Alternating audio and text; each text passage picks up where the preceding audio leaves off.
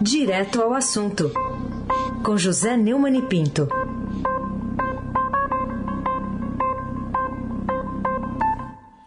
Oi, Neumani, bom dia. Oh, bom dia para você, tríplice coroado. Tríplice mesmo, hein? 3 a 0 hein? Não é brinca, não. Ah, bom dia para você, pro, Bom dia. pro César, pro César Saqueto, pô. Ele assistiu O com pantufas de porquinho ontem. Pantufa de Pantufas porquinho. de porquinho, é. É, A Carolina não tem nada com isso, mas para ela também. Carolina Ercolim, o Almirante Nelson e o seu pedalinho suez. Laís Gotardo, Moacir Biasi, Clã Bonfim, Manuel Alice Isadora. E para você, né? O melhor ouvinte, o ouvinte da Rádio Eldorado, 107,3 FM. A minha voz está muito baleada, Raiz? Não, não, não tá não, por quê? Dá para Tá fazer não. o programa? É. Não, tá ótimo. Ó, a Laís Gotardo avisa aqui que ela também é simpatizante das cores, aí, a verde e a branca, tá? Ela tá avisando Ah, Laís Gotardo. É, Isso. Gotardo é uma família italiana, né? Então, você. Isso, é família ah, italiana. tem- tem- a coisa tem lógica, né? Bom, vamos começar falando da CPI da Covid. O Estadão está dizendo que a CPI vê crime do presidente Bolsonaro por aquele relatório paralelo que disse que era do, do TCU. Ontem teve o depoimento do auditor do TCU, que tem nome, sobrenome de dois presidentes da República, né? O Alexandre Figueiredo Costa Silva Marques. O que, que você diz de tudo isso, Neumann? É, integrantes da Comissão Parlamentar de Inquérito do- da CPI da Covid, que o presidente Jair Bolsonaro é, é, pode, acha, acham, né, que o presidente Jair Bolsonaro pode ter cometido crime ao usar um documento adulterado, ou seja, falsificado. Olha, não é uma novidade para mim que num palácio tenha uma central de falsificação. Já, eu já vi exemplos aí nos- em alguns estados. Né? Mas no, na- no Palácio do Planalto, para mim, é novidade. Né? Uma, uma central de falsificação ali no. Seria no gabinete do, do, do gabinete do ódio virando o gabinete da falsificação, do crime. O que é certo é que o, o, o Alexandre, o auditor do Tribunal de Contas da União, Alexandre Figueiredo, da Costa e Silva Marques, eh, no depoimento dele à CPI, assumiu a autoria do documento, mas alegou que ele produziu um levantamento internamente e admitiu que o conteúdo não era oficial do TCU. Além disso, reconheceu que não era possível apontar supernotificação da Covid com base naquelas informações. Ele relatou que o pai, Ricardo Silva Marques, foi quem encaminhou o levantamento ao presidente. Olha, e, ah, até eu estou cometendo uma injustiça, porque já houve um caso aí, foi no Planalto agora, no desgoverno do Bolsonaro. O caso da invoice da, da venda de, da vacina indiana Covaxin, né? Também a invoice foi falsificada, como demonstrou com muita competência e argúcia a senadora Simone Tebet. Né? E agora vem esse, então tá, estamos aí realmente diante de fatos graves de falsificação de documento oficial. Crime grave, Carolina Ercolim, tintim por tintim. Após cobrança do Supremo, Aras informa ter aberto aquela investigação preliminar sobre a live do presidente Bolsonaro contra a urna eletrônica. Também destaque no blog do Fausto Macedo hoje no Estadão. O que, que você registraria como fora da ordem nessa decisão? Bom, a ministra Carmen Lúcia, que é relatora de uma ação do Partido dos Trabalhadores, do PT, de esquerda da oposição, mas não é uma, ainda é uma democracia no Brasil, né? O PT pode recorrer sim e a justiça pode ouvir. Pediu um parecer do Augusto Aras, procurador-geral da República, sobre ela, sobre essa ação, né? É, dos ataques que o Bolsonaro fez naquela famosa live do dia 29, não foi isso? Uma quinta-feira aí, é, lá no, no Palácio. Né? Ah, esperou 13 dias e, e nada, nada. 13 é o número que o Zagalo gosta, né? Aí mandou cobrar. Cadê o, o Aras? Aí o Aras veio todo cheio de moral, que ele mandou fazer quinta-feira passada, ainda já bastante, de forma bastante retardada, mas uma investigação preliminar. A investigação preliminar é, é, é placebo. Né? É, já está na moda falar em vacina, tá placebo, né? E, além do mais, é, é- é a prova da existência de uma Procuradoria-Geral da República paralela, é, clandestina, é, como, por exemplo, o orçamento secreto do desgoverno Bolsonaro. Essas coisas estão a merecer punição. Dizem que o Aras é muito popular no Senado.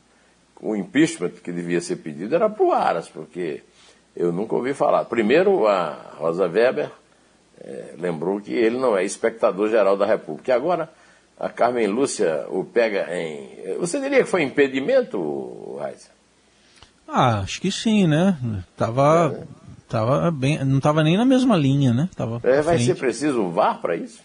Acho que não precisa, no olhômetro resolve. É isso aí. É. Aí Sebac, o craque, o tríplice coroado. Ah, Vamos falar de. Muita, não posso ah. fazer muita festa, que eu gosto muito do meu amigo Carlão, hein?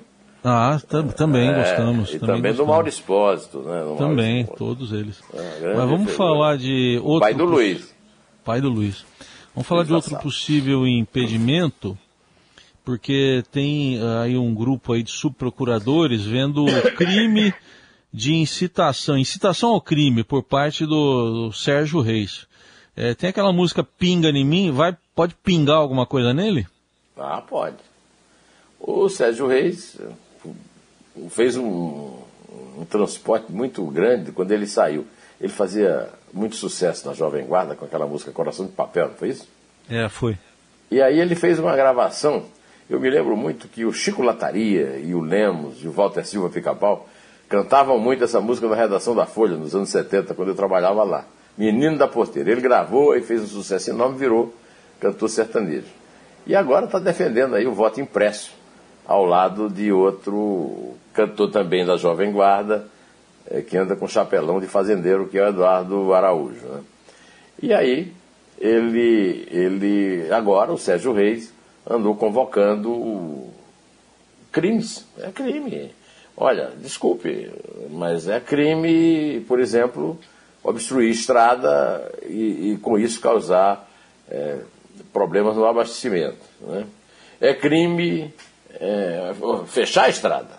É crime é, fazer preço fixo, tabelado, é, no, na, na, economia de mercado no, em produtos da Petrobras. Então, esse grupo aí de procuradores subprocuradores. Né? Esse sub aí não significa que eles são menos importantes, não. São 29 subprocuradores. Sub é que eles estão abaixo do procurador, que é o. o, o, o Augusto o Aras, A respeito de quem nós já falamos aqui, né? É, é isso aí. Quem, quem incita o crime não, não, não basta de ser famoso para se, se, se livrar dessa incitação, não. É, o Sérgio Reis andou botando a mão em buraco de tatu. Tem uma música do. Não põe a mão em buraco de tatu, que é muito perigoso. Carolina Ercolim, tintim por tintim. Divida aqui com os nossos ouvintes, Neumani, é, o que, que você traz no seu artigo publicado hoje no Estadão, chamado Um Presidente Aloprado e a Sua Gangue Fora da Lei. É, na minha. Hoje no meu artigo, cujo você acabou de dizer, é, eu fiz um, uma, linha, uma linha fina, né, que é publicada no meio do artigo, uma espécie de resumo. Né? Bolsonaro ameaça ministro do STF com impeachment e apoiador disse que a cobra vai fumar. Esse apoiador é o Sérgio Reis. Né? Ele disse que a cobra vai fumar, disse que vai ter derramamento de sangue. O Sérgio foi profundamente infeliz e os 29 procuradores parecem que não estão querendo deixar a coisa barata, não. Na última no último parágrafo do meu artigo, eu registrei, é, Carolina, que em entrevista ao blog do Neumann, no portal do Estadão, o economista Paulo de Tarso Venceslau, primeiro a denunciar a corrupção do PT, observou: Bolsonaro é um zero à esquerda e não depende de Deus para ficar, mas dos milicos. E eu diria mais, do povo. Marcelo Ramos, vice-presidente da Câmara dos Deputados, resumiu: Presidente, chega. Chegou a hora de o senhor falar como vai enfrentar 15 milhões de desempregados, 19 milhões com fome, juros crescentes, inflação descontrolada na comida, energia e combustível. Chega dessa graça de criar problemas artificiais para um país cheio de problemas reais. E aí eu completo. Basta! Show! E tchau. Aí se abaque. Aí se abaque é tríplice colado de verdade. Três É um golaço do Dudu, hein? Pelo foi, foi, foi mesmo. Fez até chover. É, que modéstia mas, sua. É, não, mas eu, eu, só usei como gancho para o nosso próximo tema aqui, que é a falta de chuva. E hoje o Estadão está revelando que o Cantareira entrou em estado de alerta, só que a Sabesp está negando o risco de, de racionamento. O que, que você diz sobre esse alerta? O alerta é necessário. Agora, sobre a negação, a coisa muda de figura. Né? Sete anos depois de uma crise hídrica histórica, quando o paulistano recebia bônus se consumisse menos água, o sistema Cansareira, principal fornecedor de água para a região metropolitana de São Paulo, voltou a atingir nível crítico. Segundo o Estadão, hoje o volume útil chegou a 39,9% no dia 11 e continua caindo. Na sexta, estava com 39,7%. E na manhã desta terça-feira baixou a 39,2%. Mesmo assim, a Companhia de Saneamento Básico do Estado de São Paulo descarta desabastecimento. Para estar em situação normal, o sistema, que abastece 7 milhões e 200 mil pessoas por dia, incluindo todos nós que estamos aqui conversando, e muita gente que está nos ouvindo, né, é, deveria estar com pelo menos 60% de sua capacidade. Abaixo de 40%, a situação é de alerta, segundo as regras operacionais definidas pela Agência Nacional de Águas, a ANA. Né? um documento do consórcio PCJ, responsável por gerenciar as bacias dos rios Piracicaba, Capivari e Jundiaí, afirma que o sistema deve chegar a dezembro com apenas 20,2% do volume útil, situação parecida com a crise hídrica de 2014 e 2015. Diante da, da crise, o, o, o Heisen, a democracia exige transparência. O cidadão tem que ser informado.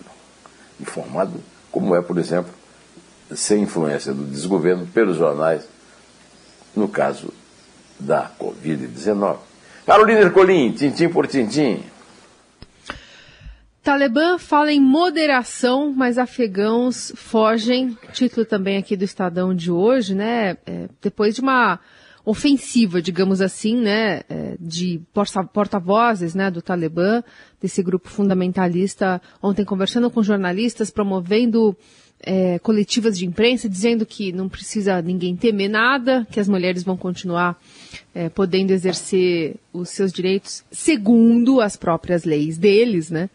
Enfim, queria te ouvir sobre essas consequências ou as reais consequências dessa tomada de poder do grupo radical. É, o direito de usar burca, o direito de não frequentar a escola. Aliás, a menina que ganhou o prêmio Nobel já se pronunciou sobre as suas irmãs né, a respeito disso. Né?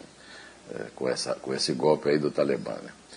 É, a, a, pressão está muito grande em cima do Joe Biden para fazer mais, para retirar milhares de aliados afegãos, temendo por suas vidas. Né? E aí o Talibã procurou né, dar uma de João sem braço, né? Apresentar-se como um, administrador responsável do Afeganistão. Em manifestação pública, o grupo afirmou que a guerra acabou, todos estão perdoados. Tá bom. Mas, com o governo Biden e o Talibã prometendo proteger milhões de afegãos, o futuro prometia apenas mais incerteza. Os militares restauraram a ordem no aeroporto internacional, morreram dois, foi por, é, só, pendurado num avião que cabia 100 pessoas e, na, e no qual estavam 660. Né? E não ficou claro se os afegãos conseguiriam chegar lá não, viu? apesar da, das garantias de passagem segura, o Talibã é conhecido também por operar com brutalidade e tem um histórico sombrio na administração da, da, do Afeganistão, que é um grande país, muito dependente de ajuda estrangeira. Foi um erro, digamos, de todos os outros presidentes americanos, pelo qual o Joe Biden está pagando, mas está pagando de forma merecida. Caiu a, a popularidade dele terrivelmente, né? É isso aí. Aliás, o daqui também tá, anda derretendo, apesar de não ter talibã nenhum nos pés dele. Né? É, Carolina Ercolim, você não tem nada a ver com aqueles 3 a 0 do, São, do, do, Palmeiras, no São Paulo, do, do Carlão? Ô, hum. Carlão, desculpem, Carlão. É, Mas começa de três, né? É três. É dois. É um. Em terra.